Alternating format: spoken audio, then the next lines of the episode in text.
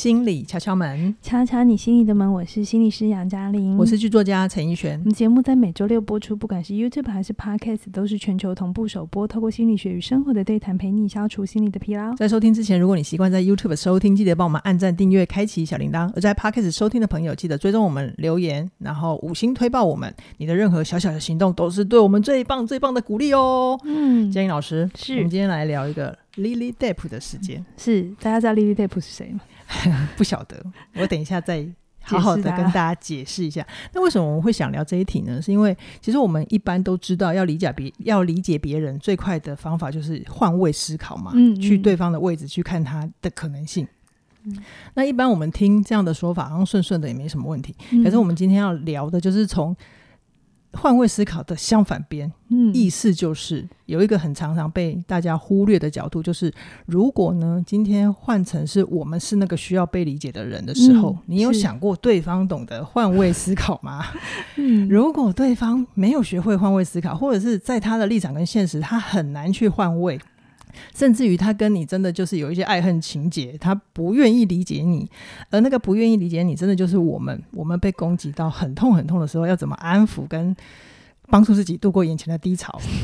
哇塞，你真的是很会选题目。现在呢，我就要来介绍 Lily Depp 了。好，Lily Depp 他其实我们有点有点，因为他的他在 IG 上的名号叫做 Lily Rose Depp。但是因为我们为了讲讲方便，我们就把它缩减成 Lily Depp。那 Lily Depp 是谁呢？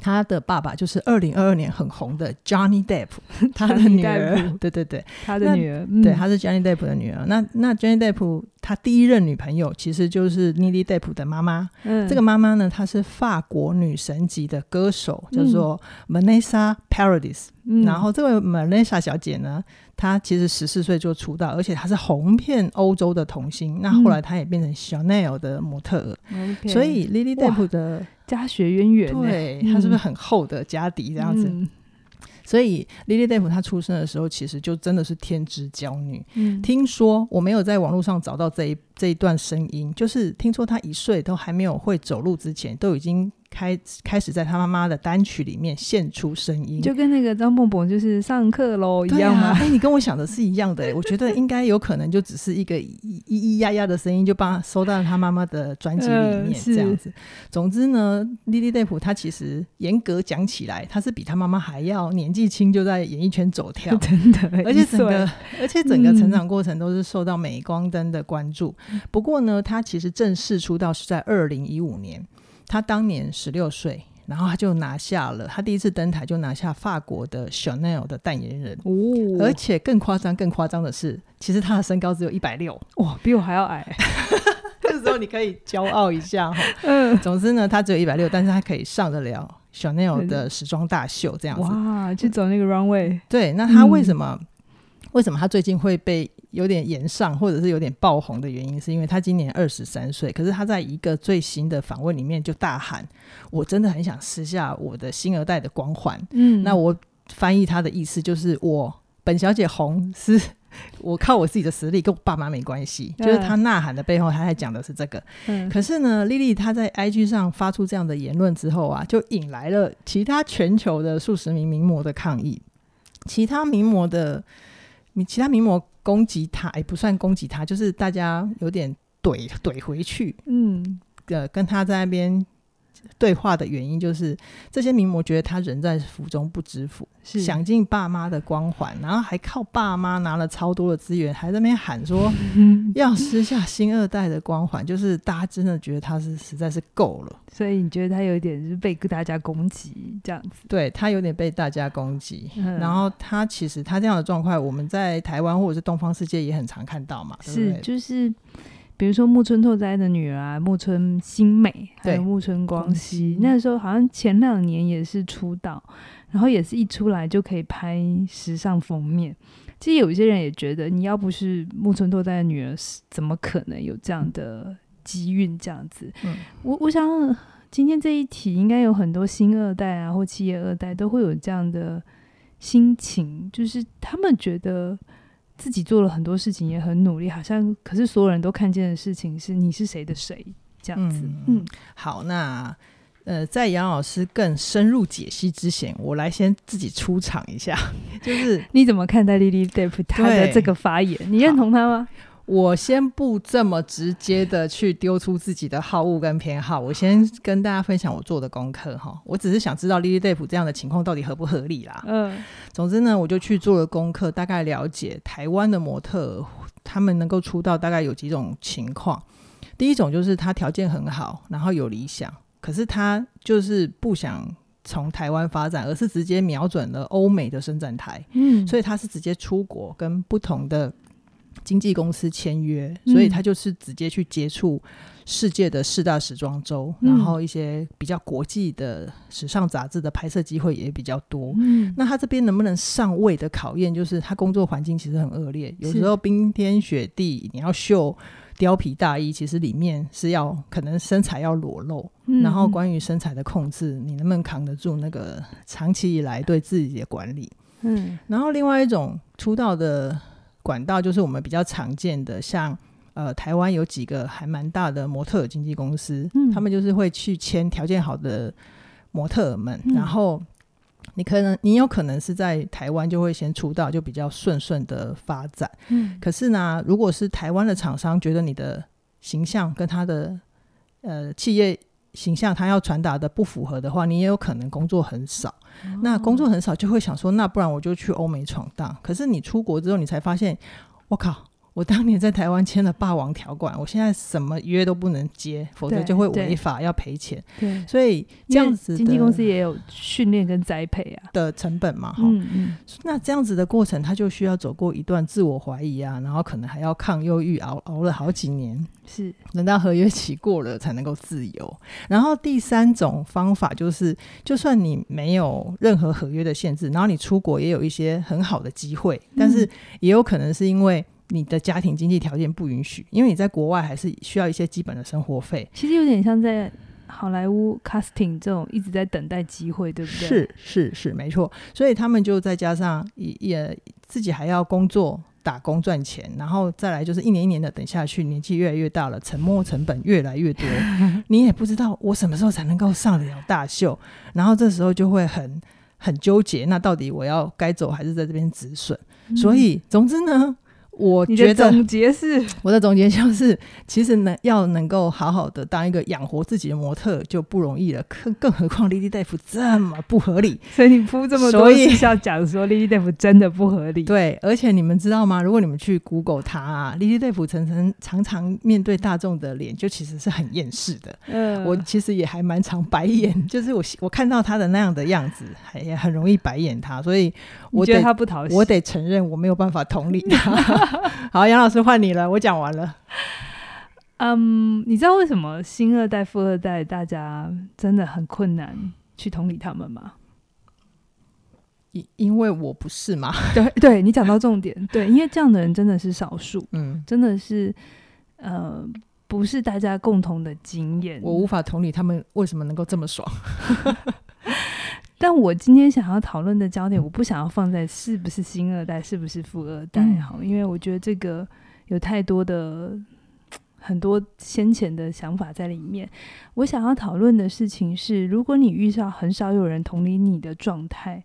你到底要怎么帮自己度过？嗯，好，好哦。我觉得，因为 Lily Depp 这一个案例，我们先撇开他到底上位的过程顺利还不顺利，可是它里面真的有一个实际的伤害，对他来讲，嗯，就是有很多的批评跟攻击是来自于外面的投射，嗯，很多是别人其实并不知道他真实的状态，就直接觉得，哦，你能上去就一定是你爸妈，就很多东西没有核对过，是。也没有真的知道他他经验过什么，事实是什么，所以就直接抛出来，然后就会有很多的杀，这这就会就就会造成很多的伤害，嗯，很多的误解，嗯，很多的呃以讹传讹，嗯，好，所以我觉得这也是某种程度公众人物要承受的。痛苦。就是，也许有人会觉得，啊，你这工作人物你赚比较多，其实赚比较多要挂号哦，其实没有哦，有些时候工作人物并没有赚比较多，可是大家会有一些既定的想法，然后就直接丢上去，就贴上去了，然后就觉得是这样子了，然后就开始攻击你啊，或者是呃伤害你、讨厌你、排挤你，那这些伤害是真的，好，这些是。确实他直接的确都造成伤害，而且我觉得没有人有需要一定要接受这样的伤，他并没有做错什么事，是可是他就承受这么多的压力。嗯，那我在解这一题，一轩在把这一题材料给我的时候，嗯、很刚好，非常刚好，我收到一封呃起点线上学院的会员写给我的信，嗯、我想要完整的念完这一个信，然后让大家去理解。呃，这个人的状态，还有我之于被他呃想象的那个投射的对象，对对，就是我也常常是在 YouTube 上被很多就是直接就过来的言论、呃、言论，然后觉得我一定怎样，嗯、我不是怎样，我是怎样，就就是他也没跟我核对，嗯、然后就有很多很多的超展开这样子哈。那我想要去说这个人的过程哈，呃。那我以下就是他的口吻，就是我看着老师的人生，我觉得我很像在看一出戏，我很期待老师你会活成什么样子。我看到你跟起点慢慢成功了，其实我很开心，因为你跨越了自己人生很重要的议题，他就挂号离婚的事哈。那我很感动，那我也期待你刚好的某个人生经验，你在分享的时候可以拯救我哈。他挂号自己说说拯救有点过分了哈，然后。在被这种拯救的时候，他是有兴奋的感觉。那我也对您很佩服，你在面对很多不同观点，呃，就是观众的观点的时候，你还是能保持某种优雅的姿态。可同时，我也会羡慕跟嫉妒。我会羡慕你为什么可以过着这么优雅的生活，做着自己开心的事情，又真的对大家有帮助。而我也会嫉妒你为什么可以完美的结合商业跟艺术。所以这个过程里，我会有的时候会很想要远离你，不想要再接收到你任何的讯息，因为我曾经太过认同你，而导致我失去了自己的的想法、自己的心，直到我学会把你的观点当成是你的。好，然后我就会自己偷偷回来再看频道，他好可爱，不会因为不会被抓包嘛，哈，所以因为我始终想要见证，如果我也能是能够成为一个把可以把自己搞定的人，那我以后的人生是什么？好，呃，谢谢嘉玲让我有机会写信给你，那他也谢谢起点的大家，未来的我会继续带着有点羡慕也有一点嫉妒的心情，去开启起点的每一支影片或者是每一周的老派周记。这是那又何妨？哈，他他自己在接受他自己那个内在很纠结的状态。嗯、我我读到他多穿越了。嗯，最后我想要他他他说他真正的重点就是他谢谢让我们让他有机会可以拒绝我们，然后所以他才能够继续看得下去。他觉得拒绝是成长很重要的一个养分，有拒绝才会有成长的空间。谢谢你们让我有讨有机会讨厌你们。好，划线了。他最后一句是、嗯、谢谢你们让我有机会讨厌你们。嗯、好。我为什么要完整的念完这出、嗯、这封信哈？嗯、呃，我很感谢这个我不认识的会员，然后他很真实的写来他的心路历程，嗯、他内在的那个羡慕、嫉妒、恨，对他真的写的很清楚，他到底是怎么运作的？可是你有没有发现，其实这整个过程我都只是一面镜子，是。我都只是投射的荧幕，嗯、不管我做的好与不好，嗯，其实他的情绪是他的，就是。嗯他有他的历程，无论是不是我，有可能他的人生也会去找到下一个他喜欢的某个 YouTuber 啊，或者是谁，然后也会有这样的一个过程。其实他就是透过我的存在，然让他的自我有些撞击，嗯，有些东西去触动。我说了什么，他刚好觉得很棒，可是我可能同样的东西是另外一个人听了之后很不爽，嗯，对。可是是这个内容的问题吗？其实不是。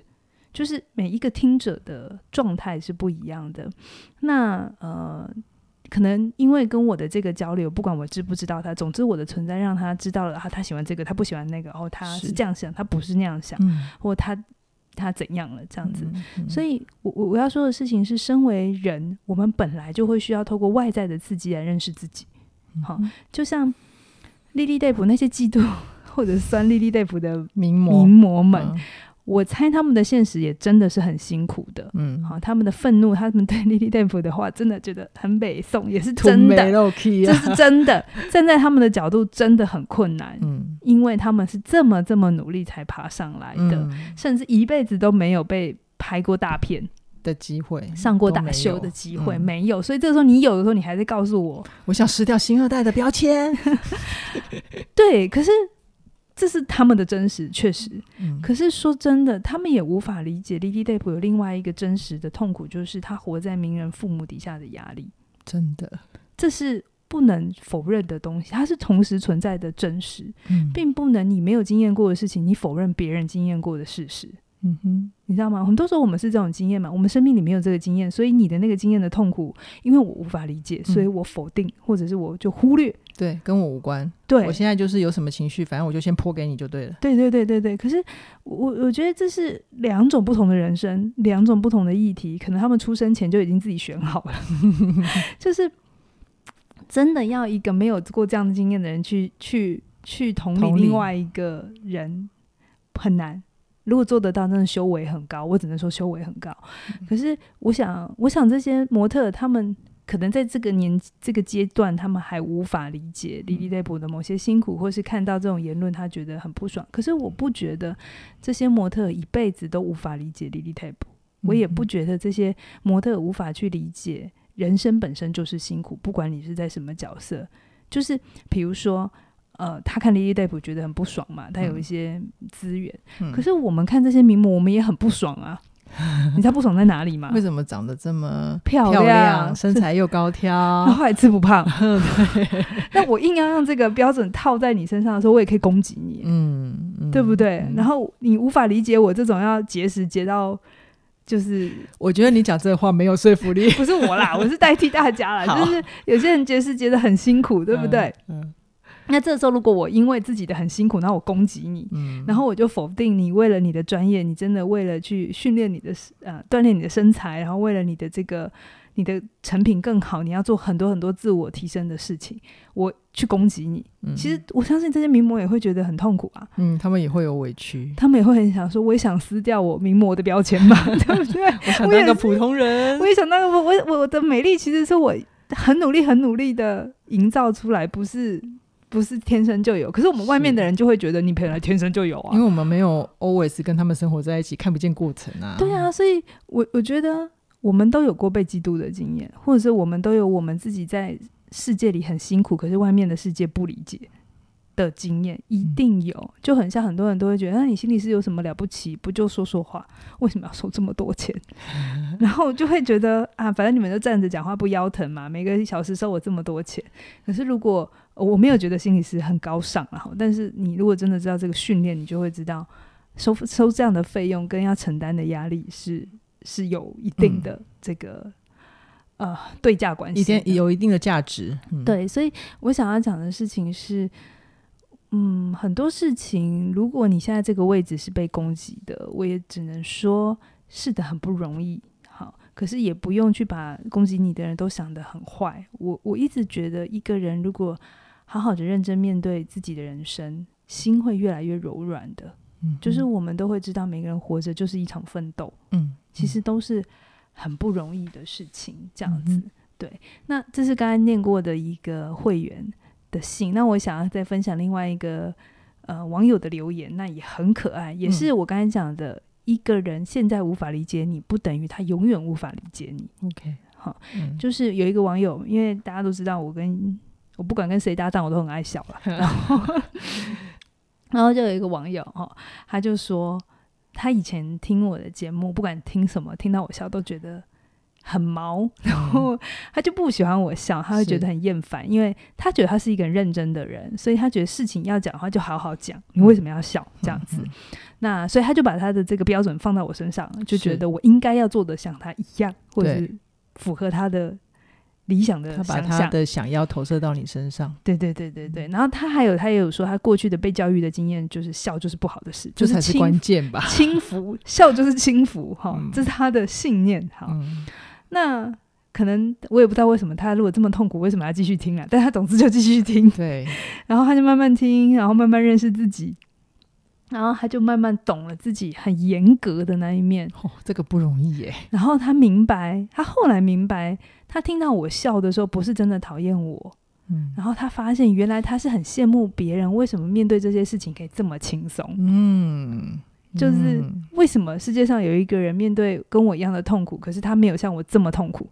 他其实在讲的是这个，就是为什么有人可以笑笑的讲这件事情。我觉得这个才是我们更想要带给大家的节目的价值。对，然后他他他很诚实的告诉我，他把他的挫折投射给我，嗯，就他现在做不到的事情，我做到了，或者是我的呈现跟他不一样，他就很多的不爽，所以他那时候就留言攻击我，然后他觉得他那时候会好一点，嗯，他透过写留言来让自己好一点，嗯，但他真的很可爱，然后他在改变之后，因为其实这种留言我也常常看，我也不知道谁是谁，是，是，然后他在他改变之后，有一次他也就再回来留言，特地的跟我说，嗯嗯、现在的他好多了。我好喜欢他哦！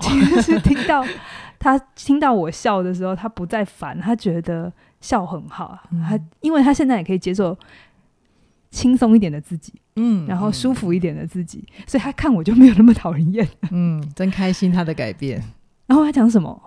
我要讲的事情是，这所有的一切都教会我一件事，叫做你没有办法阻止别人要把他自己内在的东西投射在你身上。嗯。你真的没有办法做这件事情，就你没有办法阻止这件事。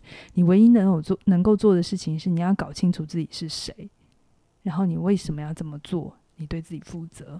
嗯哼，就是，呃，我我觉得创作者或者是名人，只是比较多机会被看见。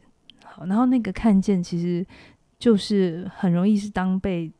键盘也好，或者是那个空白的荧幕也好，嗯、每个人内在会有他过去的很多东西就放出来。嗯、有些人意识，有些人不意识，然后有些人他会化成行动。好，行动有两种，一种就是很喜欢，也是一种行动；嗯、另外一种就是一直攻击你，也是一种行动。是对，所以嗯。我觉得这种事情无可避免。那你为了说不要被攻击、不要被嘲笑、不要被讨厌，所以你就不要呈现你自己。我觉得太可惜，这这样也矫枉过正了吧？太可惜，对对对。嗯、所以回来，我觉得，嗯，到底如果我们遇到这种情况该怎么办？我不知道，我没有一个标准答案。可是如果回到刚刚我念的那封信哦，你那个 那个会员写到最后，他就说啊。他之所以还会有时候回来，嗯，是因为那里面有他的可掌控性嘛，嗯，就是因为他其实什么时候点开，什么时候不看，我其实都不知道，对，你知道吗？但是他可以帮自己做决定，他那个内在是有觉得他有是有空间的，好，他是有选择权的，所以他最后说谢谢我们，他谢谢我们有给他拒绝他的，谢谢我们有他保留他拒绝的权利，其实那个权利不是我给的啊，就是你本来就有。对不对？所以我，我我想要跟大家分享，如果你拥有别人很羡慕的一些资源，哦，不管那个是美貌啊，嗯，还是你的家境啊，还是你的智力，我我觉得你可以做的事情，不是去去管别人，然后去要求别人要也完整的看见你，然后知道你有多辛苦，然后正确解读你。其实我觉得这很难。我觉得你只要做好你自己的事，然后你去允许别人有他的反应。然后你也不去强迫别人要跟你同样的标准，嗯，好，那中间是有可以弹性的空间，嗯、我觉得就好了，不用因为你的呃资源，然后就觉得自己做错了。就是我知道有一些人其实也会因为自己某一些优势，其实是会有愧疚感的，嗯嗯嗯，啊，这这是另外一面的故事，嗯、但我觉得不需要，就老天爷给你这样的资源，给你这样的礼物。我们要做的事情就是去把它发挥出来。嗯、那当然，在发挥的过程里，我们会遇到一些我们自己的关卡。好，那也有别人这过程里头交互的呃作用。嗯，嗯，我觉得这个时候不是去争论谁对，这时候要做的事情就是去体验、感受，然后穿越它，嗯、然后明白别人的是别人的，你的是你的。嗯，那你在做什么，清楚就好。嗯，就是好好发挥自己的价值，才不会浪费老天爷给你的天赋嘛。嗯、但是同时，让你的存在成为世界的礼物，也是可以并存的哦。嗯，好，那我们最后要请教一下杨老师，就是如果听众朋友也有类似受到这种能力太好啊，或者是条件太好，他受到一些没有核对的攻击，要怎么安抚自己呢？好，不容易。嗯，简单讲。分两个层次，好，哪两个？我分享我的做法跟我的心路历程，但是我不确定大家能不能 work 得了。好哦，就是大家听，就是听听看哈。好，嗯，我觉得没有人喜欢被攻击啦，包含我，就是看到一些很特别的留言的时候，我也会有一种一头雾水这样子。但是我要说一件事情，我后来会有一个转念，就是如果。就像我前面讲的，每一个人的自我都需要透过丢出来，然后撞击，然后才更搞懂自己。自己好，嗯、那就像我前面也是被别人投射了很多他的严肃、他的他的认真、他的苛刻，或者他的嫉妒，哈，在我身上，那没有关系，就是这些情绪，它终究要有一个出口的话，现阶段我扛得起，我就承受，嗯、这是我我的想法、欸，就是我觉得，嗯，我我我会觉得，反正这一切都是我身为一个创作者，嗯、然后老天爷给我一些优势，然后也让我。呃，有这样的，我确实也觉得我是幸运的，嗯，所以我有一些资源可以跟世界连接。那连接一定就会有好姻缘，也会有一些不是那么好的。那我就是去经验它。意思就是，我们如果承受一些投射或伤害，会不会也是另外一种做功德的形式呢？我不敢把自己讲得这么好啦，好但是我是往那里去想的，就觉得终究如果要有人承受，嗯，如果他因为骂了我而愿意。让他好一点，多活一天，我觉得也很好。好，就是、嗯、就是我渐渐觉得这一些东西它就存在。我如果一直花力气要它不存在或消灭它，我很辛苦，对方也很辛苦。是，那不如就是我接受它存在着，只要我这个存在对我的影响不大，它或者是我有能力消化它。就允许它存在没关系，嗯，嗯，世界没有一定要非常的完美，非常的晶莹剔透，什么都所有我不喜欢的事情都不发生才是好的。没有，我开始接受这些东西可能不那么美好，但它存在着没有关系，它可以在那边，但不影响我。嗯，这是我在练习的事情。好哦，嗯，好，然后。呃，反正我，我真正爱的人有懂我就好了，这样子。这是你真正的在乎。对对对。那第二个，第二个层，第二个做法，面对这种没有核对的攻击，我会有另外一个想法，就是那我到底吸引了谁来？就是我，我今天有一个常常讲的话嘛，就是别人的对待自己造成的嘛，是对不对？那我没有说哦，所以有人喷我就全部一定是我的错，我不会这样想。可是我也会去想的事情是，那我经营频道的风格。跟我呈现的样子，我会谁会来，谁会喜欢，谁会留下来，嗯、而谁就是路过。OK，哦，我不能要大家不路过嘛，哈、嗯，各式各样的人都可能路过，他他路过的时候喷个两句也没关系，这样子。可是如果我怎么好像自己在经营频道，永远都是我不喜欢的人比较多，哦，不喜欢的反应比较多，我会去检讨我自己。但是我自己要说，经营频道这些年啊，我对于我的来听起点的。伙伴，大部分的朋友，我是非常非常感激，而且也非常觉得大家的 quality 非常好，大家的这个修养非常好。就是大部分的时候，其实我收到的肯定、支持、鼓励是很多的。嗯，比起我被攻击，是是很多的。所以我会觉得，如果很多呃很多人对我们的东西很有意见，那我会先回头去看看自己有没有哪里需要修正。嗯，那如果诶，该检讨的都检讨了，那我就会觉得 OK，那就让它过过就好了。就是、嗯、蔡康永讲过一句话，我其实觉得蛮好的，就是对得起真正喜欢我们的人。我们不可能让所有人喜欢我们嘛。是。可是如果我的很多东西是真的让喜欢我的人知道。我的初衷，我的做法，而他们也真的可以认同，我觉得这样就够了。嗯，对。其实嘉玲聊到这边，让我想到一句尼采说过的话。尼采说：“世界上没有一个唯一的真实，有的只是解释。”那我来诠释一下他这句话的意思，就是我们每个人都会有不同的面相嘛。那可能我们看到自己的一个面相，我们的解释可能是 A。但是如果像嘉玲跟我之间，如果从嘉玲的角度来看，她看到我同样的面向，他有他的诠释，或者他帮助我理解自己的诠释，或者是解释，可能是 B。嗯，但是这些东西其实不会有哪一个才是真的。嗯嗯，而你就必须要去否认对方说你说的是不对的。嗯，我相信每个人都有自己的真实。是那。当然，我这几年的经验是，你越能接受自己更多的真实去看见。嗯、可是这些接受，并不是说你就要全部都接纳，或者是收进来别人对你的真实。你还是可以收进来之后，自己去回观啊、嗯，消化，然后去帮自己确认，这真的是我要呈现给世界的嘛？嗯。而如果不是，就是修正嘛。那如果是，你就会发现，哦，原来我有这样子，嗯、就是多了解自己一点。嗯、然后你越能够去。